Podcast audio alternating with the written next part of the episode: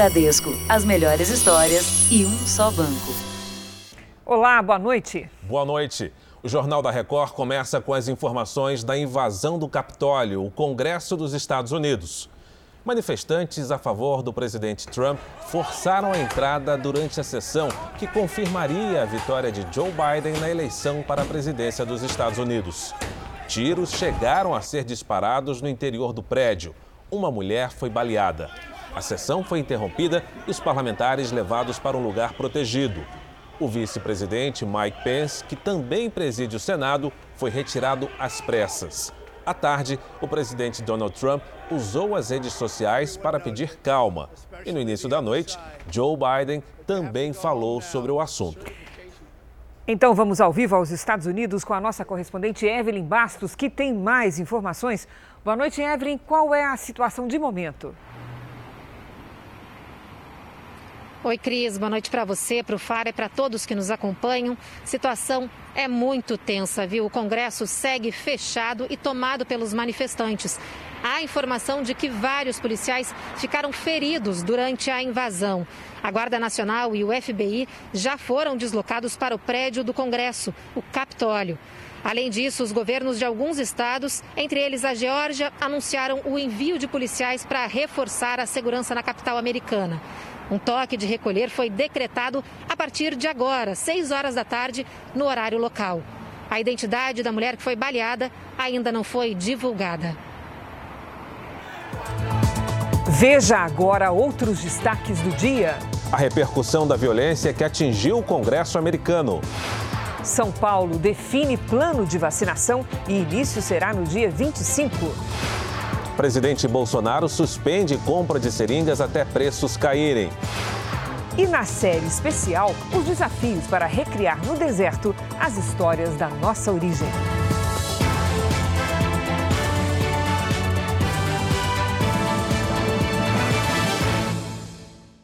Oferecimento Bradesco. Em 2021, volte a brilhar.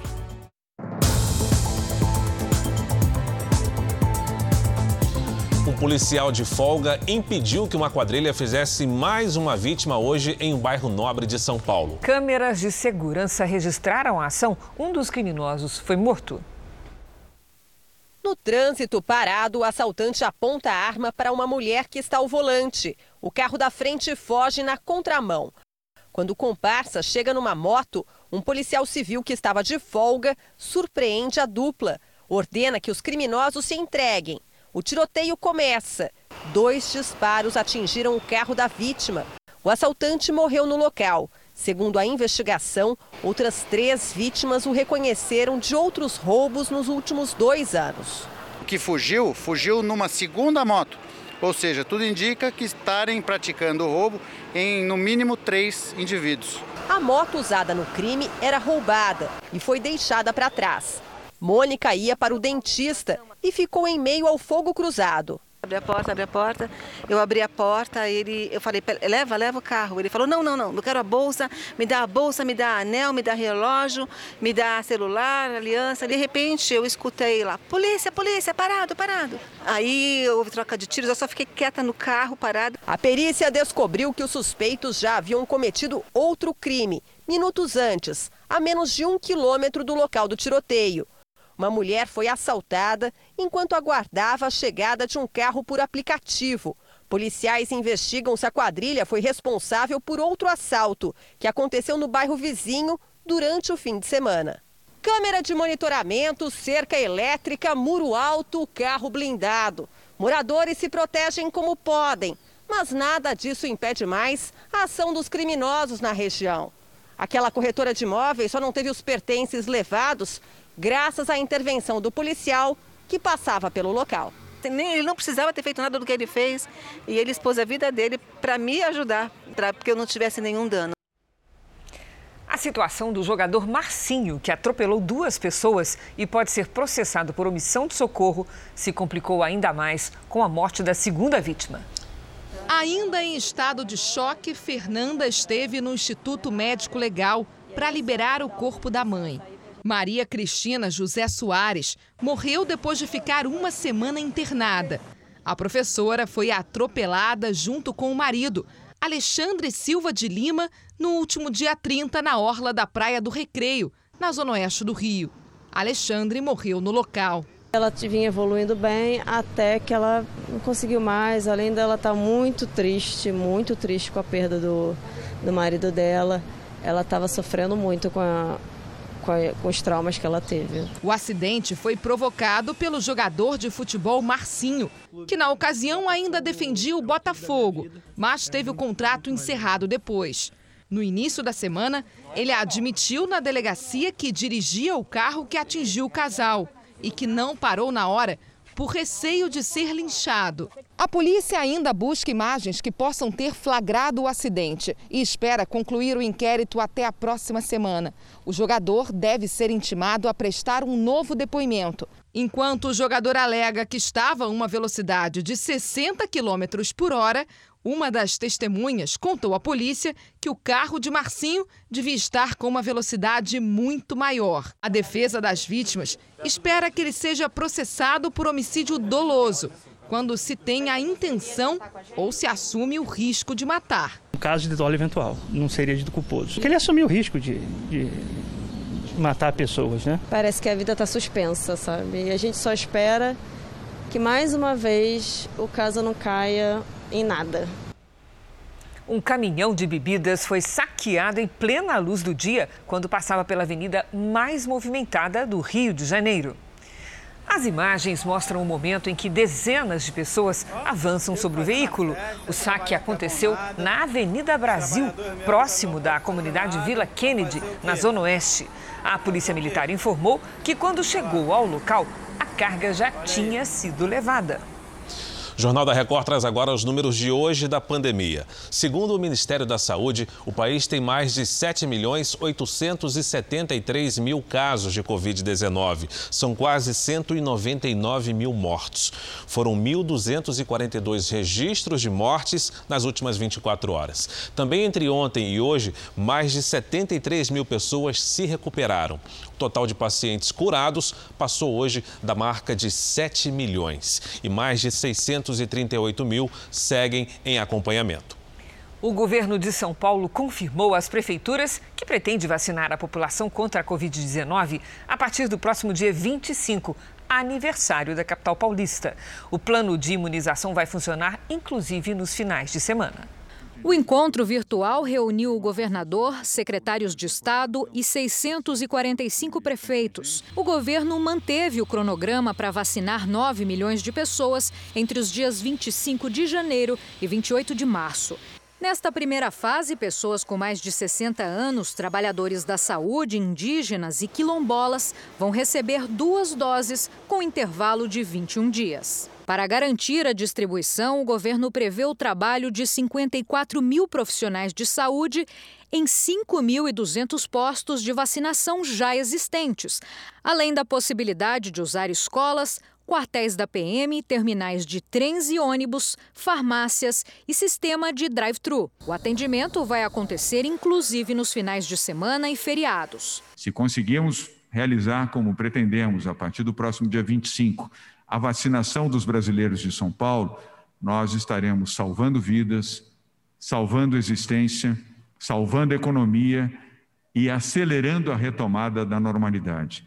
Ainda não há pedido de uso de emergência ou definitivo da Coronavac, vacina que é estocada e produzida pelo Butantan de São Paulo.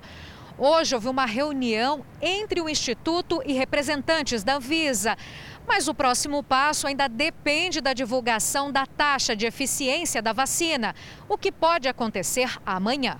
Na reunião de hoje, os prefeitos foram cobrados de forma dura por um maior empenho no controle da pandemia. Aqueles que forem irresponsáveis irão para o fim da fila nos atendimentos nesse momento. Se não estiver cumprindo as regras fundamentais da saúde e da vida, nós notificamos, encaminhamos para o Ministério Público responsabilizando esses prefeitos que vão sofrer ações por conta dessa irresponsabilidade.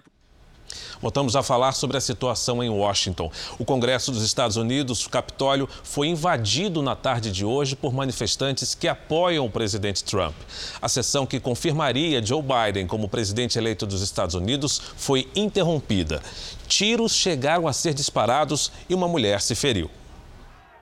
O grupo de apoiadores de Donald Trump rompeu a barreira de segurança que dá acesso ao Congresso. Alguns escalaram as paredes, houve quebra-quebra e confronto com a polícia. Os manifestantes invadiram o prédio, alguns deles armados. Tiros foram disparados e uma mulher foi ferida. Imediatamente a sessão foi paralisada. Os congressistas, o vice-presidente Mike Pence, que também preside o Senado, e a vice-presidente eleita Kamala Harris foram retirados do local. Em um vídeo divulgado pelas redes sociais, o presidente Trump pediu que os manifestantes voltem para casa, mas afirmou que não vai desistir de se manter no cargo, que considera a eleição fraudada e não vai reconhecer a vitória do rival. Trump convocou a Guarda Nacional para controlar a situação.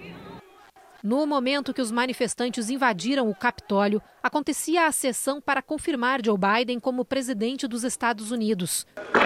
Mike Pence, que presidia os trabalhos, havia publicado uma carta em que avisava que certificaria o resultado do colégio eleitoral, com 306 votos para Joe Biden e 232 para Trump. Já alguns congressistas republicanos pretendiam rejeitar a nomeação de Biden, mas isso não mudaria o resultado final. No começo da noite, Joe Biden se pronunciou. Ele disse que os acontecimentos de hoje não refletem a essência dos americanos e que a desordem precisa acabar. Pois então vamos voltar aos Estados Unidos ao vivo, sempre com a nossa correspondente Evelyn Bastos. Evelyn, você tem mais informações sobre as declarações de Joe Biden?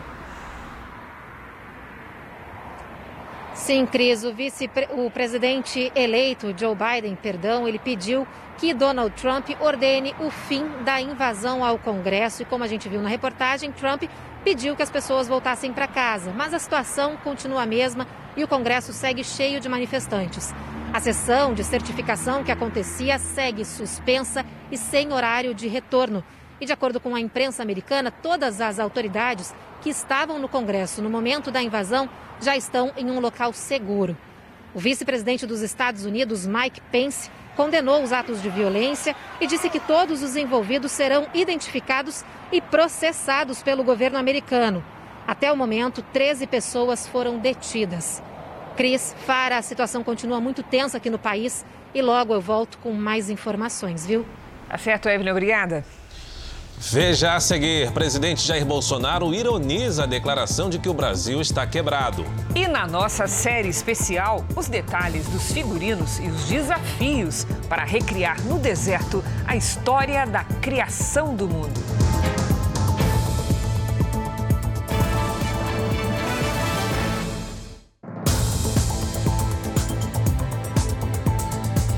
Em Brasília, a Baleia Rossi lançou oficialmente a candidatura à presidência da Câmara.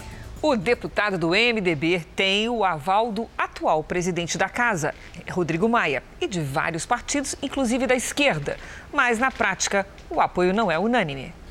11 legendas formalizaram apoio à candidatura de Baleia Rossi, do MDB de São Paulo. Na teoria, a aliança tem os votos necessários para a vitória, mas na prática ainda há resistência interna entre os aliados. Quem fala muito em traição, acho que tem vontade de trair. Eu confio na palavra dos deputados, sempre fui uma pessoa que tive palavra, sempre honrei os meus compromissos e acredito em cada parlamentar. Vou com humildade conversar com cada um dos parlamentares para falar das nossas propostas, da nossa visão de Câmara Federal independente e tenho certeza que os parlamentares saberão fazer a melhor escolha. Muitos migraram para a candidatura do governista Arthur Lira, do PP.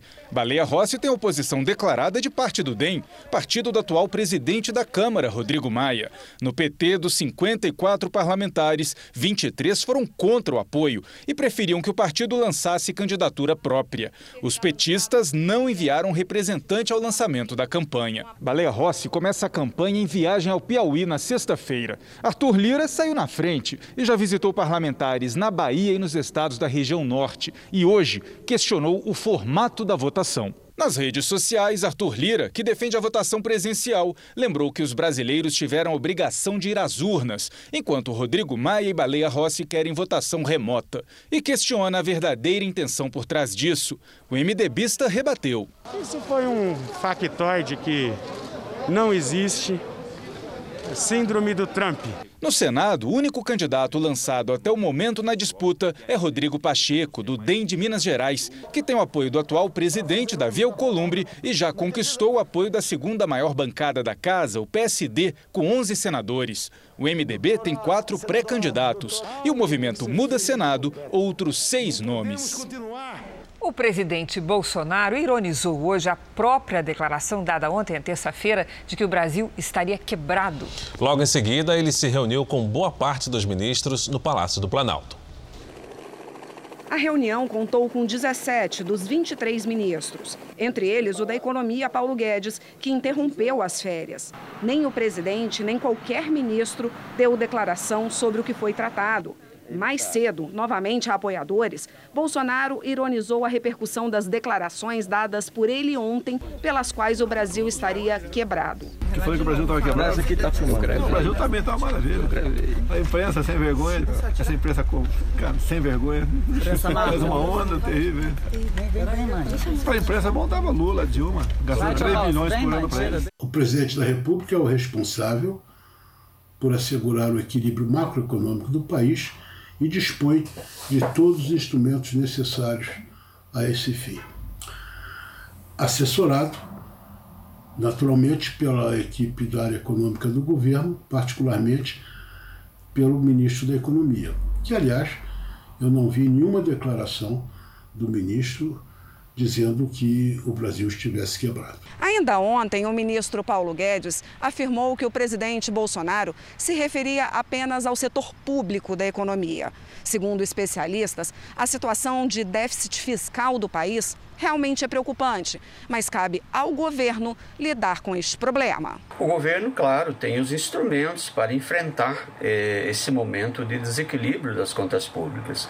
Mas isso significa né, não reduzir o imposto de renda, como era uma proposta de campanha do presidente, significa não reduzir impostos, né? Para poder manter o crescimento da arrecadação, que já está acontecendo. O teto de gastos nesse ano de 2021 ele já está todo comprometido, não há mais absolutamente nenhum espaço para se criar uma despesa nova. O que é possível ser feito e é desejável que seja feito é tornar algumas despesas sociais mais progressivas. A gente tem vários gastos sociais no orçamento que não contribuem em nada para reduzir a desigualdade e a pobreza no Brasil. Em outro momento da conversa com apoiadores, o presidente disse que o número de desempregados está ligado à baixa qualificação profissional dos brasileiros. Ontem eu falei que parte dos brasileiros não estão preparados para o mercado de trabalho. Pronto, a imprensa fala que eu ofendi todos os empregados do Brasil. Agora, nós importamos serviços que não tem gente habilitada aqui dentro. Por quê? Há 30 anos é destruída a educação no Brasil. Alguém precisa explicar ao presidente Bolsonaro que emprego é sinônimo de crescimento da economia e não de qualquer outra coisa. Crescimento, por sua vez, é sinônimo de investimento. E investimento é tudo aquilo que o governo, mesmo antes da pandemia, não tem perseguido. A Petrobras anunciou um aumento de 6% no gás de cozinha a partir desta quinta-feira. A alta, segundo a empresa, segue o preço do petróleo no mercado internacional. O número de endividados cresceu no país. Mais de 60% dos brasileiros terminaram o ano passado com dívidas. Paloma perdeu emprego há oito meses. Ela era auxiliar administrativa em uma empresa que fez demissões durante a pandemia. Sem renda, as contas acumularam. Água, luz, telefone, parcelas de empréstimos e o cartão de crédito estão em atraso. É empréstimo atrás de empréstimo, é cartão virando bola de neve, né? A gente paga uma luz que está mais atrasada para não pagar, é, para deixar outras duas, para não haver corte. Paloma não está sozinha. Uma pesquisa da Confederação Nacional do Comércio de Bens, Serviços e Turismo mostrou que 66% dos consumidores terminaram 2020 endividados. Um aumento de 0,7% em relação ao mesmo período de 2019. Mas, apesar da alta do endividamento, os consumidores estão conseguindo pagar as contas em dia. A pesquisa mostrou que o total de contas atrasadas teve a quarta redução consecutiva. Hoje, de cada quatro pessoas com dívidas, apenas uma tem débitos em atraso. As pessoas estão aproveitando a condição de crédito, elas têm aproveitado para adquirir um imóvel, nós temos um déficit habitacional bem significativo, adquirir um automóvel em condições melhores. Para quem está no vermelho, o economista dá dicas valiosas. Condensar em um único banco, uma única instituição financeira e procurar uma parcela que seja possível o pagamento no próximo mês, para não virar uma bola de neve. Vamos seguir agora com a repercussão sobre a política americana, ao vivo com a correspondente Evelyn Bastos, que tem outras informações. Evelyn, boa noite. Oi, Fara, boa noite para você. Olha, a movimentação continua muito intensa lá na região do Capitólio, com segurança reforçada e os policiais tentando ainda controlar a situação. A gente tem inclusive imagens ao vivo lá do Congresso americano neste momento. E temos também uma informação urgente. A polícia acaba de confirmar que uma mulher, uma civil que participou da manifestação, acaba de morrer. Ela foi baleada dentro do Congresso com dois tiros, um no pescoço e um no ombro. Além dela, um homem que estava em cima de um andaime caiu e acabou ficando ferido durante esse protesto. Ele também estaria sendo atendido agora no hospital. O presidente Donald Trump convocou a Guarda Nacional inteira do país para se, se deslocar lá para a capital Washington, para frente do Congresso, para tentar pôr um fim a essa invasão e essa situação tão caótica. Fara. Obrigado pelas suas informações, Evelyn. Ainda sobre a política americana, o Partido Democrata de Joe Biden conquistou as duas vagas em disputa para o Senado na eleição realizada ontem no estado da Geórgia. Com isso, Biden terá a maioria no Congresso. Amanhã tem a estreia da nova temporada do Repórter Record Investigação com a jornalista Adriana Araújo. O programa seguiu os trilhos de um dos maiores trens de carga do mundo para mostrar o drama de quem vive às margens da ferrovia e os esquemas milionários de desvio de recursos públicos.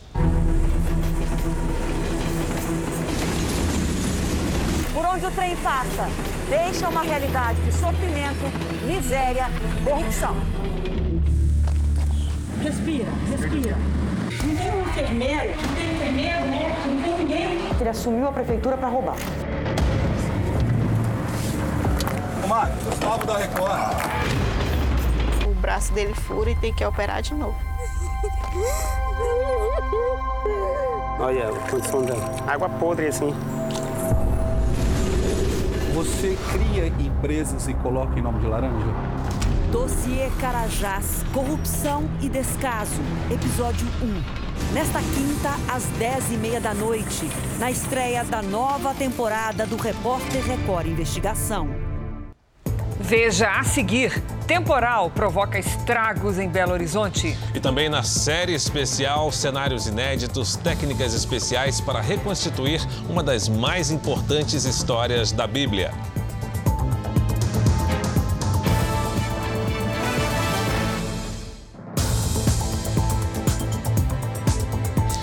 Um americano foi preso no Rio de Janeiro depois de ser flagrado em um quarto de hotel cinco estrelas com uma adolescente. Ele veio ao Brasil apenas para o encontro. Tudo teria sido negociado com a mãe da menina. Um hotel de luxo em frente ao mar de Copacabana. Foi aqui que um turista americano foi preso. O motivo da viagem ao Brasil? o encontro com uma adolescente de 14 anos. A polícia recebeu a denúncia de que Jason Roy Hutchinson estaria em um quarto com a menina. O flagrante causou ainda mais espanto porque a mãe da garota e o irmão dela, de apenas dois anos, estavam hospedados na suíte ao lado. A mãe da jovem é a principal suspeita de ter organizado o encontro. O americano contou na delegacia que pagou as passagens da família que veio de São Paulo, além dos custos com a hospedagem. Ele confirmou que a mãe da menina precisava estar no local porque a garota, menor de idade, não poderia se hospedar sozinha na cidade. A polícia já sabe que essa não foi a primeira vez que a mulher submeteu a filha a esse tipo de situação. Segundo as investigações, as viagens da menina são frequentes, sempre com a mãe. A mulher foi presa junto com um americano de 47 anos que veio da Califórnia, onde trabalha como técnico de informática. Eles vão responder por crime de favorecimento à prostituição e exploração sexual infantil. A adolescente e o irmão foram encaminhados ao conselho tutelar. Infelizmente, ainda é uma rota internacional de turismo sexual. Portanto, para proteger, sobretudo, as crianças mais vulneráveis, é, o legislador inseriu no Código Penal esse crime, que tem pena de 4 a 10 anos. Ele necessariamente vai cumprir a pena no Brasil, e ao término do cumprimento de pena, existe uma determinação para que ele seja expulso do Brasil. O arcebispo de Belém estaria constrangendo os quatro ex-seminaristas que o acusam de abuso sexual. A afirmação é da advogada deles. Três delegados foram destacados para coordenar as investigações dos supostos abusos sexuais envolvendo o arcebispo de Belém, Dom Alberto Taveira Correia. Um dos investigadores pertence à divisão de atendimento ao adolescente, já que um dos quatro ex-seminaristas, na época, era menor de 18 anos. O caso foi revelado em primeira mão pelo jornal espanhol El País, que trouxe depoimentos das supostas vítimas. Uma delas relatou que o arcebispo mandava um motorista particular buscá-lo. Isso acontecia geralmente de noite, para participar das sessões de orientação espiritual e que teriam sido diversas sessões ao longo de alguns meses. Ele relata que o arcebispo deitava-se nu e de pernas para o alto. Os meninos que estudavam para se tornar padres já foram ouvidos pela polícia. A investigação corre sob sigilo. Os depoimentos dos ex-seminaristas somam quase 20 horas de gravação com relatos detalhados. Alguns chegaram a se emocionar ao lembrar como tudo acontecia. Segundo fontes, 18 pessoas ainda devem ser intimadas a depor. São padres, funcionários do seminário e este motorista do arcebispo citado. A conclusão do inquérito deveria ser feita em 30 dias, mas os delegados já pediram a prorrogação, o que pode trazer ainda mais revelações. A advogada dos seminaristas afirma ter pedido ao Ministério Público o afastamento do arcebispo da liderança da Igreja Católica de Belém. O arcebispo ele tem feito manifestações públicas utilizando a estrutura da Igreja Católica para atacar esses jovens e isso é cruel e perverso com eles, né, que não têm a mesma oportunidade de defesa. O arcebispo nega as acusações. O fim de 2020 e o início deste ano foram marcados pela violência contra a mulher. Na Grande São Paulo, uma operadora de telemarketing recebeu uma bomba em forma de presente. E foram presos dois suspeitos pelo assassinato de uma vendedora que aconteceu na semana do Natal. Procurados há 15 dias, os dois homens foram presos hoje no centro da capital paulista. Você participou desse assassinato? A polícia disse que você confessou. Segundo a investigação, Ivanildo Moreira de Castro assassinou Ana Paula da Silva Matos. Parado atrás de um poste na região central de São Paulo, ele saca a arma e atira várias vezes quando a vítima surge. A vendedora voltava para casa após o trabalho. Ela morreu no local. O atirador fugiu de bicicleta. O outro homem preso é Bruno Peça, que aparece nas imagens no lado oposto da rua e seria cúmplice do assassino. O atirador, segundo a polícia, teria confessado o crime. Disse que foi contratado por uma pessoa que ele não revelou quem é para matar Ana Paula. Foragido da justiça, Ivanildo já tem várias passagens por homicídio e tráfico de drogas. Ele seria uma espécie de matador profissional no centro da capital paulista. Ele trabalha para as quadrilhas de tráfico de cigarro, de contrabando de cigarros, e ele seria um matador dessas, dessa, dessa, dessas quadrilhas. O outro suspeito nega qualquer envolvimento na morte da vendedora. A polícia ainda não sabe o motivo do assassinato e investiga duas hipóteses: um acerto de contas por causa de dívidas ou crime passional. Em Francisco Morato, na Grande São Paulo, um outro caso de violência contra a mulher deixou esta casa destruída. A vítima, Edileuza Ramalho, de 50 anos, recebeu um buquê de flores e uma caixa. Dentro, uma bomba que explodiu assim que ela abriu o pacote. Na hora ela viu a caixa e falou, tá saindo fumaça. Aí eu fui pra ver o que tava acontecendo, né? Quando eu coloquei o pé aqui, estourou. Não conseguia nem ver ela no chão, de tanta fumaça que tinha. Eu fui devagarinho, eu vi ela no chão. Aí quando eu levantei ela, que eu vi o, o sangue, que eu olhei no outro de sangue, aí que veio o desespero. Edileuza está internada com queimaduras na barriga, no rosto e nos braços. Os estilhaços atingiram ainda o olho e o ouvido da operadora de telemarketing. Ela está sem audição, segundo um dos filhos. Segundo a polícia, um ex-namorado de Edileuza é o principal suspeito do crime. Ele estaria constrangendo, é, insistindo para que discutisse a relação e queria saber o motivo de terem terminado esse relacionamento e, e ela o bloqueou. E ele persistiu e continuou a enviar e-mails para ela. A justiça decretou a prisão preventiva de três suspeitos pelo sequestro de uma jovem resgatada no porta-malas de um carro em Fortaleza. A polícia acredita que ela seria morta no lugar do namorado, que é envolvido com o crime. Dois homens e uma mulher, além de um adolescente, seriam os responsáveis pelo rapto de uma jovem de 19 anos. Segundo a polícia, eles planejavam matá-la no campus da Universidade Federal do Ceará. Em depoimento, a vítima disse que caminhava pelo centro de Fortaleza quando foi abordada por um homem, que seria de uma organização criminosa carioca que também atua no Ceará. A jovem disse que foi torturada, colocada no porta-malas do carro e que seria levada ao local da execução mas durante o caminho conseguiu colocar uma das mãos para fora do porta-malas. Um motorista que vinha logo atrás registrou a cena e acionou a polícia. Diante das informações do veículo, a equipe passou a fazer diligências no bairro e exatamente aqui onde nós estamos, esse carro foi abordado. Quatro indivíduos que estavam no interior do veículo foram devidamente vistoriados, não foi encontrado a princípio nada, mas quando foi aberto o porta-malas, verificou-se que tinha uma vítima. A investigação aponta que a jovem seria morta por ter presenciado a execução de um adolescente de 15 anos na última segunda-feira. O autor do crime seria namorado dela, Rickson Emanuel de Melo, conhecido como RK. Rickson foi preso em uma pousada no centro de Fortaleza. Com ele foi encontrada uma arma e munições. A namorada de Rickson, que escapou da morte, também foi presa. Dois irmãos gêmeos morreram juntos no Rio de Janeiro. Um deles foi ajudar o outro, que estava se afogando no mar. Os irmãos que nasceram juntos se despediram da mesma forma.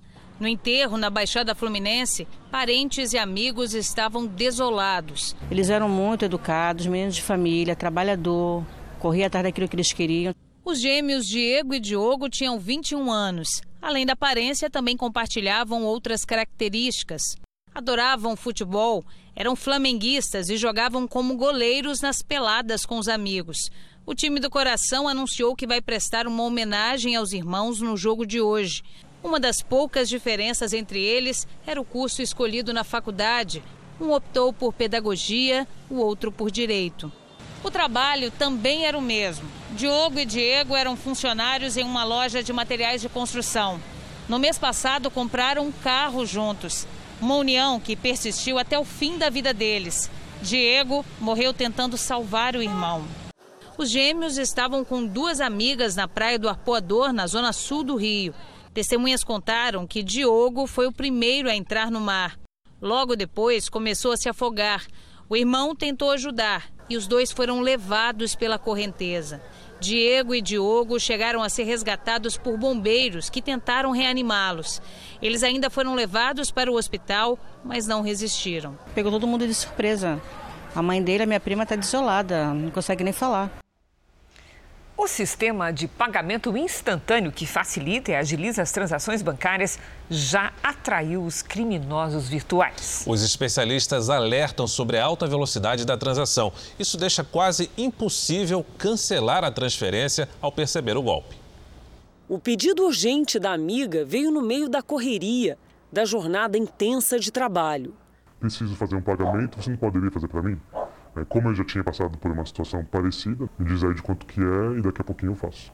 E de quanto ela pediu? Era 1.950 reais. O consultor em comunicação nem pensou duas vezes e, para fazer a operação, usou o Pix, o novo sistema de pagamento instantâneo oferecido pelos bancos. Eu falei que o TED eu não faria, porque senão eu também pagaria a taxa, mas eu disse que eu poderia fazer um Pix. Quando a verdadeira amiga alertou que teve o número do celular clonado em uma rede social, já era tarde. Só entre os dias 16 de novembro e 31 de dezembro do ano passado, quase 134 milhões de chaves Pix foram cadastradas, segundo o Banco Central. Esse tipo de pagamento instantâneo, que agiliza as transações bancárias, só deveria facilitar a vida dos correntistas. Mas o Pix também tem sido uma arma poderosa nas mãos dos golpistas. O consultor registrou um boletim de ocorrência e denunciou o caso ao banco, sem muito sucesso.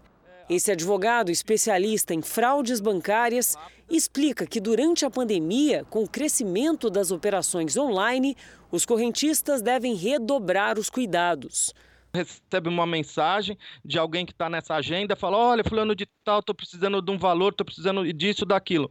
Grande parte desses golpes, eu acredito que mais de 70% eles poderiam ser resolvidos com uma simples ligação. Os falsários, eles se beneficiam é justamente isso, de que a pessoa não vai ligar.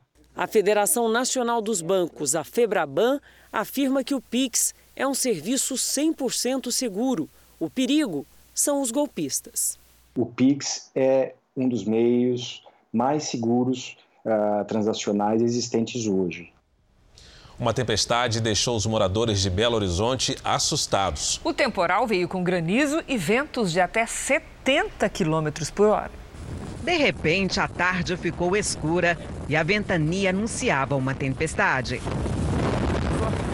Moradores gravaram com o celular um posto de combustíveis em chamas depois de ser atingido por um raio. O posto aqui tá pegando posto, ó. A gente não sabe especificar bem aonde que esse relâmpago veio a cair. A gente sabe que é, aparentemente teve uma sobrecarga na parte elétrica do, do posto de combustível. O fogo exalou no meu carro. Eu fiquei preso, né, por volta de uns dois minutinhos no carro, o frentista veio e me ajudou e foi uma situação bem complicada, né? A quarta-feira começou com céu claro e muito calor. Mas logo o tempo virou, escureceu rapidamente. O temporal veio com ventos de até 70 quilômetros por hora. O Ribeirão subiu tanto que quase transbordou. Na região central, ruas ficaram completamente alagadas. Nesta, a enxurrada arrastou pelo menos dois carros. Em frente a um shopping, o bueiro aberto virou um chafariz. Também houve estragos na região metropolitana. Em contagem, a força do vento arrancou telhas. Nossa, destruiu o telhado todinho. Em alguns bairros, choveu granizo. Olha ali, não para de cair pedra de gelo, não, ó. O aeroporto da Pampulha ficou alagado. A força da água atingiu o vidro. As equipes trabalharam rápido na limpeza do local. Como nós acabamos de mostrar hoje, Minas Gerais concentrou a maior quantidade de chuva do país em poucas horas. Belo Horizonte recebeu 13% da água esperada para todo o mês. Em Uberlândia, foram 37%. Vamos conversar com a Lidiane Sayuri sobre isso. O que é que provocou todos esses temporais, Lid? Boa noite. Boa noite, Cris. Para todo mundo que nos acompanha, temos um sistema de baixa pressão sobre o estado mineiro. O que, que é isso? É uma circulação de ventos que puxa a umidade da superfície, joga esse ar quente para cima e forma nuvens de tempestade. E amanhã, como é que fica Minas? Mais chuva? Mais chuva. E essa chuva forte continua pelo menos até o fim de semana, viu? Amanhã o tempo fica firme só no interior do Nordeste. Nas outras áreas, pancadas de chuva. Uma frente fria passa pela região sul e provoca ventania nos três estados e risco de deslizamentos no leste de Santa Catarina. No Sudeste e no Centro-Oeste, pancadas de verão, que podem ser mais fortes em Minas, São Paulo e no Rio de Janeiro. No Norte, atenção para o volume de chuva no estado do Amapá e no norte do Pará. Amanhã faz até 29 graus em Florianópolis, 33 em Campo Grande. No Rio de Janeiro, 34, 35 em Palmas e 28 graus em Salvador. Em São Paulo, mais uma vez a combinação: calor com chuva à tarde e máxima de 31 graus. Obrigada, Lid. Até amanhã. Até amanhã. Voltamos agora aos Estados Unidos com a correspondente Evelyn Bastos, que vai nos informar que repercussão teve no mundo essa invasão do Congresso americano? Evelyn, como é que, os, que o mundo reagiu a esse episódio tão grave? Olha, Cris, é realmente uma situação sem precedentes na história recente dos Estados Unidos e que o mundo assiste com muita perplexidade. Inclusive, já há aí uma opinião de muitos líderes ao redor do mundo sobre essa invasão ao Congresso americano. O primeiro-ministro britânico Boris Johnson disse que a invasão é uma vergonha. E o presidente do Parlamento Europeu disse que a democracia deve ser respeitada. Inclusive, há uma informação de que dois explosivos viu, foram encontrados na capital Washington, um deles no complexo do Capitólio. As bombas foram detonadas pela polícia e existe agora um temor de que uma onda de violência se espalhe por outras cidades americanas. A informação recém-divulgada da líder da Câmara, Nancy Pelosi, de que o Congresso pretende retomar a sessão que iria certificar a vitória de Joe Biden como presidente eleito dos Estados Unidos e que isso pode acontecer a qualquer momento, assim que o Congresso estiver seguro. E a gente lembra também que até o momento 13 pessoas foram presas e uma mulher, uma civil que participava da invasão, acabou morrendo depois de ser baleada dentro do Congresso. Eu volto com vocês, Cris e Fara. Obrigada pelas informações, Evelyn. E a invasão ao Congresso dos Estados Unidos também repercutiu entre as principais autoridades brasileiras. Pois então vamos ao vivo a Brasília com o repórter Clébio Cavagnoli, que tem as informações. Boa noite, Clébio. Oi, Cris, boa noite a você, ao FAR, a todos. O presidente do Congresso Nacional, senador Davi Alcolumbre, afirmou que o ato foi uma clara tentativa de insurreição e de desprezo ao resultado das eleições por parte de um grupo que é inaceitável em qualquer democracia. O presidente da Câmara, Rodrigo Maia, classificou a invasão do Congresso norte-americano como um ato de desespero de uma corrente antidemocrática que perdeu as eleições. Já o presidente do Tribunal Superior Eleitoral, ministro Luiz Roberto Barroso, disse que pessoas de bem, independentemente de ideologia, não apoiam a barbárie. O Palácio do Planalto e o Ministério das Relações Exteriores não se manifestaram sobre o ato. Cris, Fara. Obrigada, Clébio. O presidente Bolsonaro suspendeu o pregão para a compra de seringas, segundo ele, até que os preços voltem à normalidade. Já o Ministério da Economia decidiu zerar o imposto de importação de seringas e agulhas até 30 de junho. A alíquota cobrada para a importação de produtos como agulhas e seringas era de 16%. O Ministério da Saúde chegou a anunciar um novo pregão para a compra de agulhas e seringas que aconteceria daqui a 10 dias. O ministro Eduardo Pazuello teria cedido à pressão das empresas para alterar o valor da tabela de preços e assim pagar mais pelos produtos. Ao saber disso, o presidente Jair Bolsonaro não gostou e foi para as redes sociais. O presidente fez uma postagem anunciando a suspensão do próximo pregão para a compra de agulhas e seringas. Segundo Bolsonaro, como houve interesse do Ministério da Saúde em adquirir seringas para o seu estoque regular, os preços dispararam e o Ministério suspendeu a compra até que os preços voltem à normalidade. Apesar do anúncio do presidente, a Associação Brasileira da Indústria de Artigos e Equipamentos Médicos e Odontológicos diz que agulhas e seringas requisitadas aos três maiores fabricantes do Brasil estão garantidas para o final de janeiro. Acredito que uh, essas notícias que estão circulando em nada uh, pode complicar o processo de, va de vacinação que está prestes a iniciar, principalmente porque os 30 milhões de seringas com as agulhas que foram adquiridos pelo governo através, repito, de um processo chamado requisição administrativa está no ar. A justificativa do presidente para o cancelamento da compra é que o Brasil já teria estoque disponível com estados e municípios. Mas representantes das federações e dos municípios dizem que a realidade não é bem essa. Não é possível deixar isso nas costas somente das prefeituras.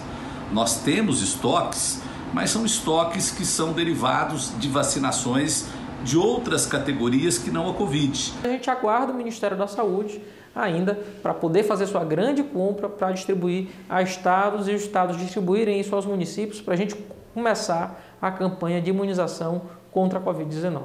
Ainda na postagem, Bolsonaro disse que o ritmo de vacinação no mundo está lento e listou países que não imunizaram nem 2% da população, como China, Rússia, Reino Unido e Estados Unidos.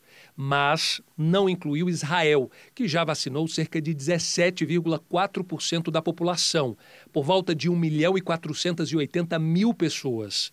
Para esse sanitarista e professor da Universidade de São Paulo, não é hora de subestimar países que já começaram a vacinar. Eu acredito que nós não podemos morrer na praia. Ter vacina e não ter seringa e agulha seria vergonhoso para este momento no Brasil. Um país que tem a tradição de um programa nacional de imunizações que faz 300 milhões de doses de vacinas por ano já hoje. Então, é inacreditável que isso esteja acontecendo. Na Europa, a Holanda começou o processo de imunização. Os aplausos acontecem depois de muitas críticas pelo atraso da vacinação na Holanda. Uma enfermeira de 39 anos foi a primeira a receber a dose no país, o último do bloco europeu a começar a imunização. Outra boa notícia veio da Agência Europeia de Medicamentos, que também liberou a vacina da Moderna para uso emergencial. 80 milhões de doses já foram encomendados. O medicamento é indicado para pessoas acima dos 18 anos e, segundo a agência, com duas doses, é possível alcançar uma eficácia de mais de 94%. A vacina da Moderna é a segunda aprovada na Europa em 10 dias. A primeira foi a da Pfizer. A meta é vacinar todos os adultos dos 27 países do bloco até o fim do ano. Mas a alta no número de infecções tem levado vários países a retomar medidas restritivas. Aqui em Portugal, o governo renovou o estado de emergência até o dia 15 de janeiro. Todos os hospitais aqui da capital Lisboa foram orientados a suspender os atendimentos não urgentes para concentrar os esforços em pacientes com a Covid-19. Uma viagem ao passado para mostrar a criação do mundo. Essa é a proposta de Gênesis, a nova superprodução da Record TV, que estreia no próximo dia 19.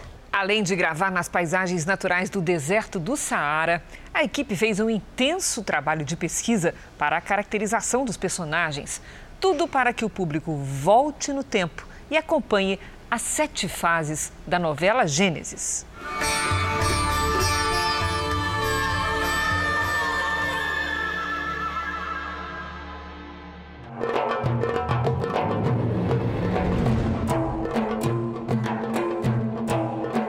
A paisagem seca e marrom é brindada por água cristalina.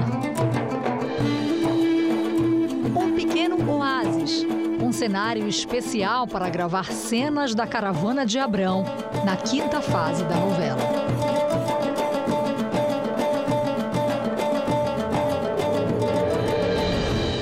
Chegamos em Canaã.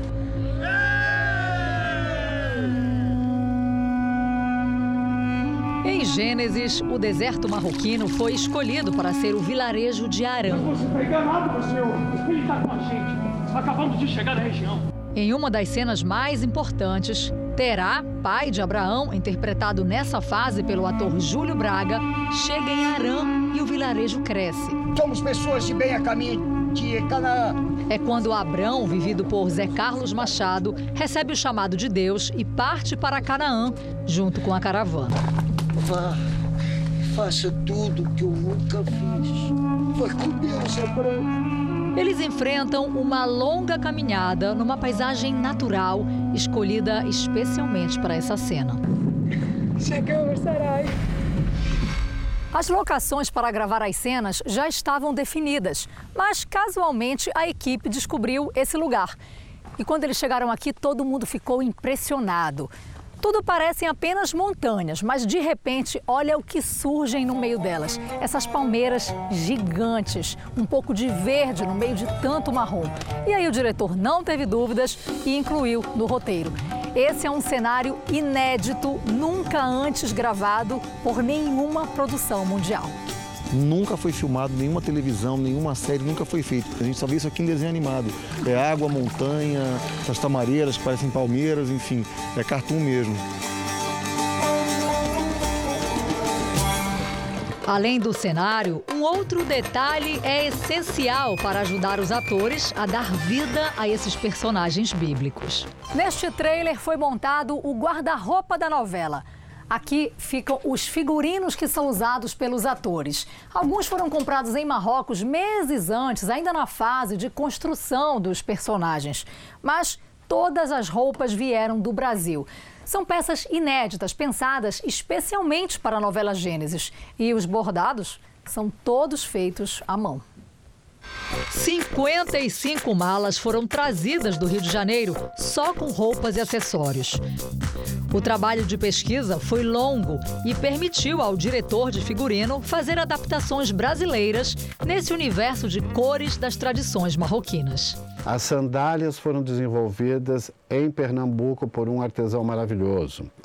As botas foram feitas no Rio Grande do Sul também por uma artesã maravilhosa. Nos antiquários nós achávamos, por exemplo, as joias de famílias beriberi do deserto, eh, que são impregnadas de verdade.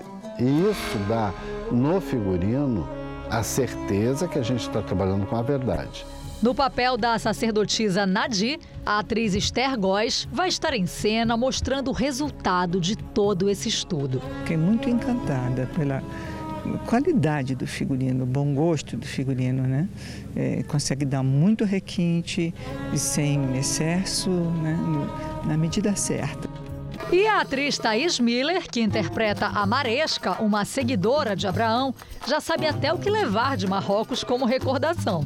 Olha esse sapatinho, que é a coisa mais linda do mundo, que é comprado aqui em Ouarzazate mesmo. E eu já quero um igual para mim. E quando o figurino se une à caracterização, o ator está pronto para interpretar o personagem. Abrão, ali! Tem ainda o trabalho dos efeitos especiais.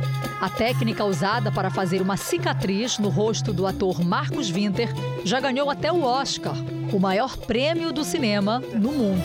Essa técnica foi desenvolvida em 2011 em Hollywood, né, por um, ator, por um maquiador de efeitos especiais, e ele levou uma unhada que ficou marcada para a vida dele, que é uma marca muito importante do personagem, né? E é preciso paciência, viu? São duas horas até ficar pronto. Mas assim que pegar um pouco mais a prática, baixa para uma hora e meia. Retratar um tempo tão antigo exige pesquisa. E nós descobrimos cuidados com a estética que nem imaginávamos. A pele das mulheres era uma pele mais castigada. Do sol. Do sol. Né? Elas não, não tinham hidratações, não tinham nada. Elas usavam muito leite de cabra, elas usavam coisas mais acessíveis, né? Ervas, uh, é, para maquiagem, por exemplo, minerais. Elas usavam pedras preciosas moídas para dar cor. Hoje parece estranho ver toda a produção sem máscara, sem medidas de distanciamento, mas eram gravações antes da pandemia. Gênesis, a nova superprodução da Record TV, vai fazer você viajar no tempo, esquecer a correria do dia a dia para reviver a história da criação do mundo. As gravações em Marrocos foram feitas antes da pandemia e retomadas no Rio de Janeiro oito meses depois, seguindo todos os protocolos de segurança de prevenção ao coronavírus. Comprometimento e segurança para fazer você viajar no tempo com Gênesis, a nova superprodução da Record TV.